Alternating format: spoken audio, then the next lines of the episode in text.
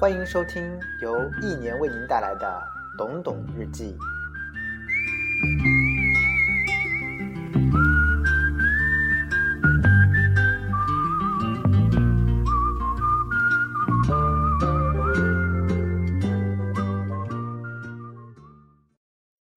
二零一三年春节过后，我又回到了济南，每天去牛哥办公室听牛哥讲道。我又回到了当年的懂懂模式，每天都有一群人环绕着我，吃顿饭动辄两三桌，最夸张的一次来了六十多个人，办公室站都站不开了。貌似懂懂又复活了，这其实打扰了牛哥的正常工作。牛哥喜欢清静的思考。他建议我在济南搞个办公室，这样可以有个落脚的地方。后来我就把牛哥旁边的房子租下来了，简单装修入住了，花了十多万块钱。其实基本不开门。牛哥是玩资本的高手，杠杆用得非常犀利。他不仅仅精通投资理财，更精通防火墙。他认为企业轰然倒下的根本问题就是防火墙没设好。当时。我收入比较稳定，每天一到三千元。牛哥的建议是在济南零首付购买几套门面房。为什么是门面房呢？因为门面房是可以高频的，能够零首付。其实不仅仅是可以零首付，很多房子是可以多贷的。例如，有的房子卖五百万，但是可以贷出七百万，买完房子还可以剩出两百万现金，这是很常见的。为什么我们不知道呢？咱最多买三次房子，怎么可能有经验呢？从拉萨回来不久，帮主去长沙看了一座写字楼。若是把其中几层买下来，可以多贷出七百万，等于买完房子手里多了七百万现金。但是这些都有个最关键的前提：流水要好，要有偿还能力。当初他们是怎么炒房的？就是这么炒的。不断的高频，不断的多贷，手里现金越来越多。这是现金用来干嘛的？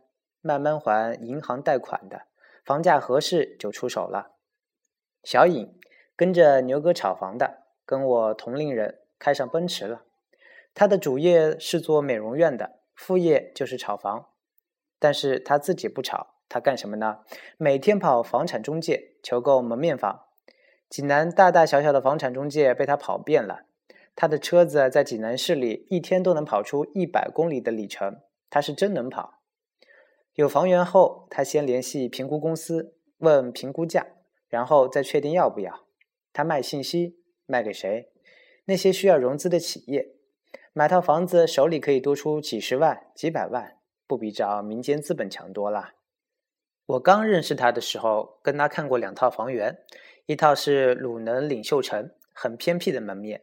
在小区里面能多贷出二十万，当时另外一个朋友想用这些资金，他要了一套在领袖城附近四千多平，需要两千多万的资金。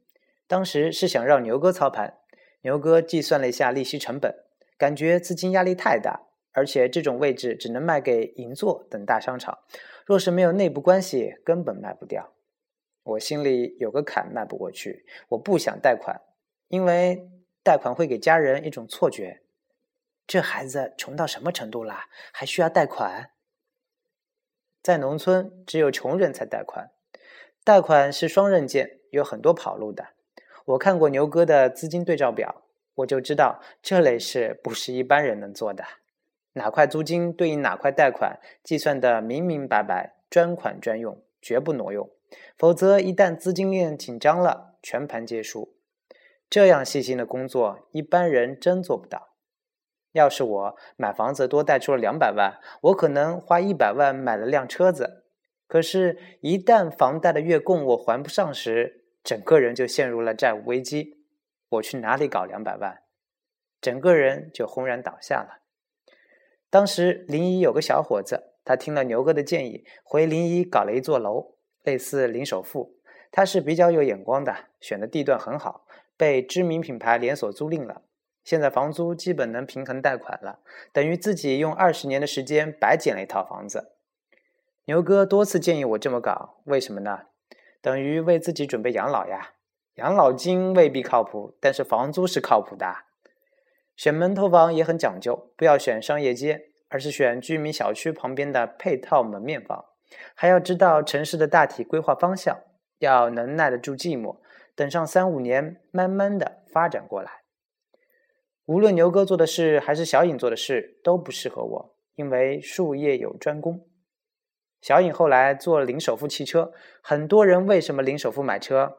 不是为了买车，而是为了融资。例如买辆一百万的车子，接着八十万卖掉，甚至七十万卖掉，贷款是三年，相当于只有百分之十的利息，这融资成本多低？那时我又知道了两个事：第一，原来资金也是有成本的，年利在百分之二十以上；第二，原来七折可以买到新车。就买这些人的车子，可以过户，甚至你可以指定车型让他来购买。有的朋友可能会问：不是有抵押贷款吗？不是，是用的信用卡分期消费，利用了一个金融政策，银行根据车辆评定信用卡额度。例如我开 A 六，那么就给我十五万的额度，五家银行就是七十五万。车子不是抵押关系，是可以自由过户的。小颖想拉我做个大生意，就是开一家汽车贸易公司，挂羊头卖狗肉，一方面低价卖车，一方面为别人做零首付买车。其实 4S 店就做类似的生意，4S 店越来越像银行了，单纯卖车根本不赚钱。我胆子太小，没有这个魄力，我还是选择了专注于自己的领域。牛哥建议我做孵化器，就是幕后扶持一批天猫店，然后我在其中占有股份。我认为这个是非常难的，为什么呢？因为有能力的人不喜欢被驾驭，除非提供天使资金。国内孵化器动静最大的就是李开复的创新工厂，其实现在早已转型为天使基金了。当时每天都有人到办公室来玩，多是电商从业人员，收入貌似都挺高的。当时杨文健也专门跑来玩，他在烟台做海参，一个月做十多万。但是他在烟台太别扭了，人生地不熟。当时是烟台一个做海参的姐姐找我给介绍个做天猫的，我就把杨文健介绍过去了。当时分析了一下，海参做的比较好的网店，每年至少有六百万的利润。牛哥的意思是操盘这个项目由杨文健操盘，我们联合注资，还专门去注册了公司，审批了卫生许可证等等。总而言之，手续非常繁琐。这个事没有后续，为什么呢？因为杨文健有主业呀，顾此失彼，他选择了回归主业。还有一个问题就是反腐以后，海参销量整体萧条。我跟杨文健想出去溜达一圈，准备买辆适合旅行的车子。我们去汽车大世界，一眼看中了这辆巨无霸皮卡，我们俩开着直奔云南。我们出去玩了一个多月，在昆明认识了一群朋友。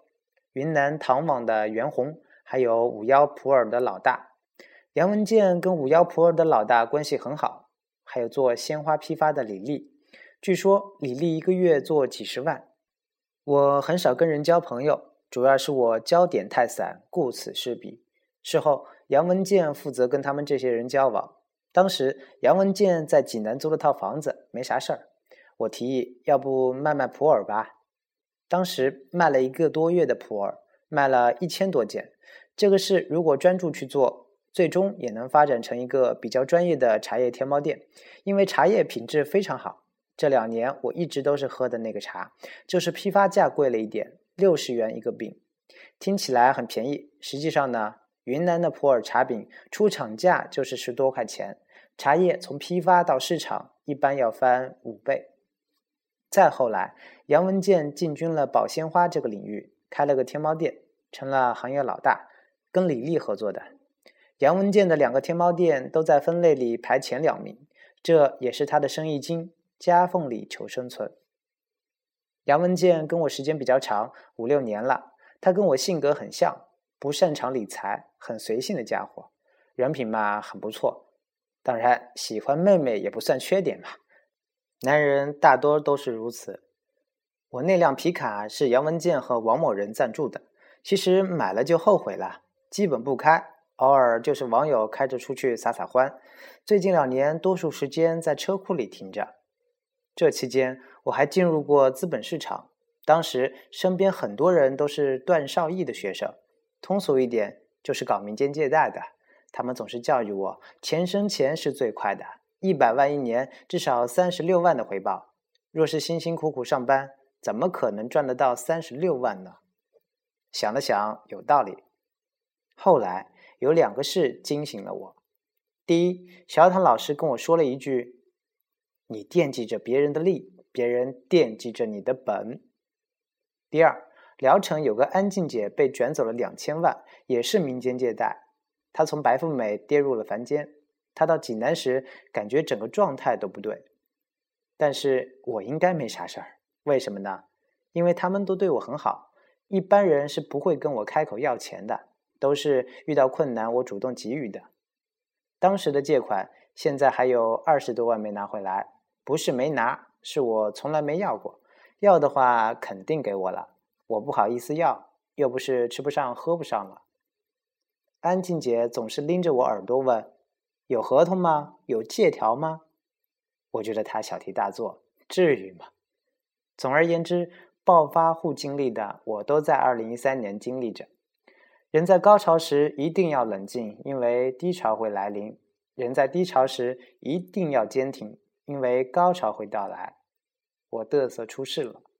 有天晚上出了个事故，我车子被人撞了，对方酒驾，而且没开灯。那家伙很壮，纹龙刺凤的，非要杀了我。我没见过这场面呀，非让我私了。我以为狮子大开口呢，他要一千元，我没带钱。我的意思是带着他去银行取，不行。我打电话让朋友送。他说我叫人打他，他开始打电话喊人，吓死我了。我打幺二报了警，警察叔叔来了，他逃逸了。其实我还是蛮担心的。我想起了一个新闻，黑社会当着警察叔叔的面把人砍死了。我心想我是活不了多久了，因为有车牌，他肯定能找到我。警察叔叔貌似这样的场面见多了，嘲笑我不像个男人。他说。这是法治社会，砍人是要坐牢的。他没这么傻。无巧不成书，那晚小影正好路过那里，她一看是我，下来了。那些日子都是小影陪伴着我，她怕我想不开，我还真想不开了。感觉从小到大都还算乖孩子，怎么惹了这档子事儿呢？感觉我要死了，要死了就要为家人准备点事儿啊。当时我还有七十万左右的现金，我给了媳妇儿，然后把我投资的项目挨着写明白了，投了多少钱，占了多少股份，到时候联系谁。我从来没这么大方过，死一次其实蛮好的。突然想明白了，最亲的还是父母和老婆孩子，要死的时候根本不想朋友。媳妇儿看我这样，吓得哇哇哭。我说。我要是有什么事儿，也不用守着，也不用犹豫，你带着孩子走就行了。至于未来孩子姓什么，我不介意，父母也不用你照顾，还有两个姐姐。这是我的真心话，发自肺腑的。对方是真的给我下了死亡通牒令，为什么呢？因为他是酒驾，又出了事故，他是要承担事故全部责任，还要劳教半年的，而且又逃逸了，他是不允许我报案的。我车子也被扣了，只剩皮卡了。可是皮卡不方便呀，市区不让进。我进入了人生又一个低迷期。为什么低迷？一方面恐慌，一方面焦虑。为什么会焦虑呢？因为我手里可支配的资金不到一万块钱了。当一个男人手里没钱时，他是没有底气的，即便是媳妇有，也是没有底气的。我又陷入到了二零零八年的状态，不知道应该怎么赚钱。我一旦着急，就容易乱了步伐；一旦乱了步伐，就容易赚不到钱。我会急功近利的盲目套现。此时，我买的房子挨着一一退了，因为我没钱了呀。后来，全家人责怪我，其实他们并不知道我当时的窘状。我已经负担不起了，房子盲目套现肯定不赚钱，不赚钱其实就是赔钱。当时的那个事儿，我很感激小颖。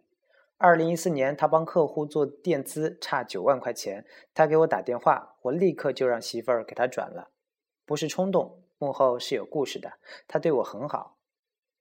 有很长一段时间，我都不开车了，有了事故恐惧症，特别是晚上，总是担心突然冲出一辆酒驾的车子。这种状态一直持续到了二零一三年的拉萨行，开车去了趟拉萨，才慢慢平静下来。有了二零一二年的拉萨行的铺垫，二零一三年的招募拉萨队员是很容易的，女的三万六，男的三万九，轻松招满。之旅会是馋馋的，不是我的，我只是蹭吃蹭喝的。从拉萨回来，其实我就想回家了。我想明白了很多事儿，家庭才是我的归属，我要陪伴着老人和孩子。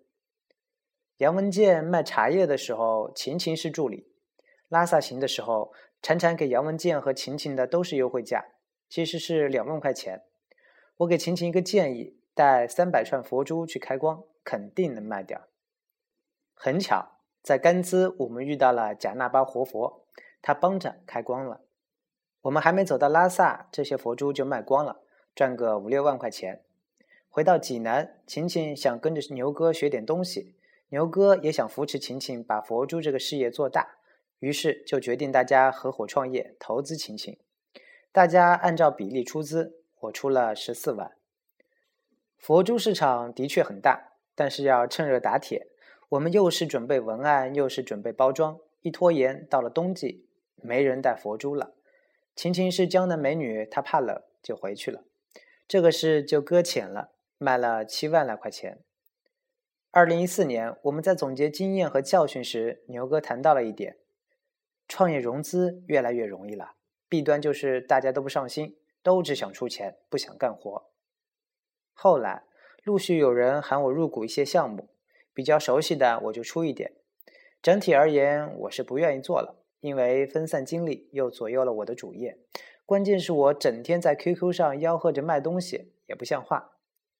这些年经常有人传言说分给了我多少钱之类的，我说句良心话。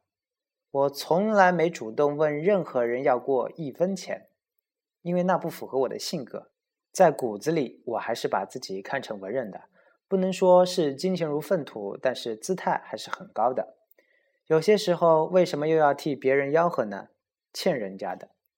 为什么我很讨厌过生日？因为会欠下一大笔人情，人家知道了，肯定要给礼物，送给董董千儿八百的白搭，其实肯定就过万了。我能傻乎乎的把这些钱理解为友情吗？这都是人家的投资，咱需要为人回报的，而且要记得明明白白。二零一三年两次生日，貌似有四十多万，我需要挨着偿还。我出那次事故就是生日过后不久，当时我就在想，这就是因果关系。有人觉得董董为什么每年都过生日，借此敛财？其实我一直都在逃避生日。只是我生日太特殊，每年都有很多人记得。其实我早已经不再喜欢热闹了，真的喜欢清静了。每年拉萨行结束以后，有个任务，就是要挨着推广拉萨队友。为什么呢？婵婵请我去，我不能白吃白喝啊，要服务好。而且多数人是因为我而知道的之旅会，甚至因为我而去的拉萨，我不能辜负了大家的期望。当时推了一个姑娘叫刘小燕。她文章写的不错，从华为辞职参加拉萨行的。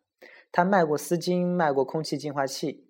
他跟我是同龄人，辞职不是因为拉萨，而是准备回家当妈妈。当时我有个观点：女人必须要有收入保障，否则怀孕期间很容易情绪波动。当时我给他两个建议，让他二选一：要么找王通做二零一四年拉萨行的嘉宾，每人三万元，招十五个队员。提前一年招募，可以把钱先拿到手，确保有三十万的利润。做嘉宾的是不会分这个钱的，因为各取所需。他也写日记，当时我帮他推广了几次，高峰期能够达到五千人每篇的阅读量了，很可观。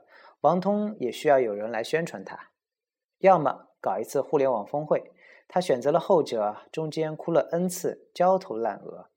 我说的很明确，我不负责推广。因为我不推培训，不推代理，至少心理上不接受。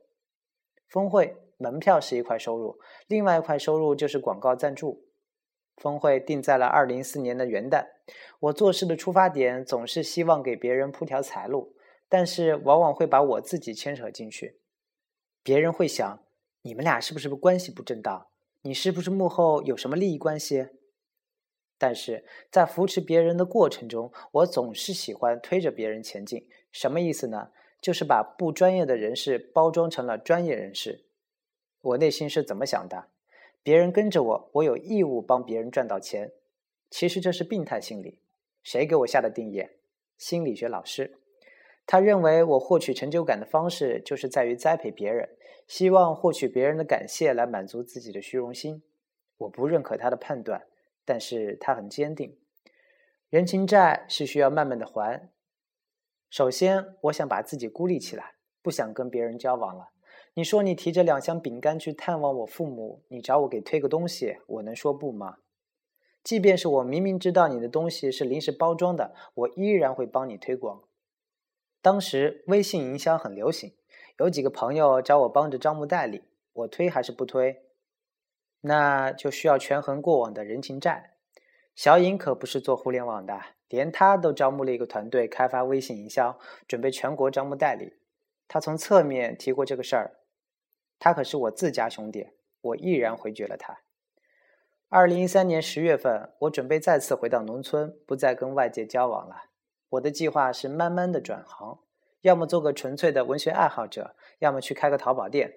我跟媳妇儿一起创业，做董董太累了，因为多数人跟我交往是有需求的，他们不是因为我这个人而跟我交往，而是因为我掌握的资源而跟我交往，给予了我，我就要回报。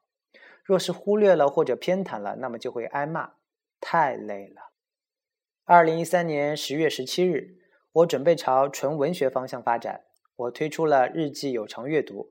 我的想法很简单，哪怕一个月只有三千块钱的收入，也比我姐姐收入高。我在家安心读书就行了。别看我穷惯了，我对钱还真没啥大的需求。认识我的人都知道我有个习惯，不带钱。当然，也有人把我不带钱当成逃避买单的方式，但是您太狭隘了。换句话说，我出去吃饭，我买了单，人家会不开心的。在我的潜意识里，我总觉得我媳妇儿是贪得无厌的人，因为每次我给她钱，她都表现得特别开心。回到农村后，我跟她正经谈了一次，没想到她非常的开心。她说：“我早就说过。”哪怕你种地，我也愿意跟随。自愿付费这个模式还是超出了我的想象，他们断言没人会付，当天就付了四百多人。我接着调整成了一千两百元每年，慢慢的少了，一天两三个。我找到我自己了，这就是我的使命，我的追求。我应该放弃除此以外的所有事，全身心的投入。能够自愿付费的读者说明了什么问题？付与不付其实都不影响阅读，但是他选择付，说明两个问题：第一，他经济条件不错；第二，他懂得感恩。从二零零四年开始创业，一直到了二零一三年，整整十年的时间，我才找到自己，才知道自己最适合做什么，最应该做什么。我写《安全驾驶》那本书的时候，潍坊报社有个房老师，他把我这本书在报纸上连载了。从此，他开始关注我的日记，一直关注到了今天。当时我问过他一个观点：是应该一成不变呢，还是多变呢？他的建议是多变。年轻时使劲折腾，因为你根本不知道哪个是你，只有你折腾来折腾去，你才会忽然找到自己。原来我在这里，在同龄人里，我算是能折腾的了。这十年里，我无数次想离开互联网。最终因为藕断丝连的缘故，还是留在了这里。但是最终我还是会逃离的，因为我不喜欢这种生活，我喜欢简单的、平静的生活。二零一四年元旦，济南峰会是小燕搞的，三百来人，我也有收获，认识了高姐。高姐赞助了小燕一万块钱的广告费，从而通过小燕认识了我。高姐是一个行走过世界的人，认识她以后，她又给我规划了新的人生道路，让我把事业扩大到全球。他建议我每两个月出国一次，用十年行走六十个国家。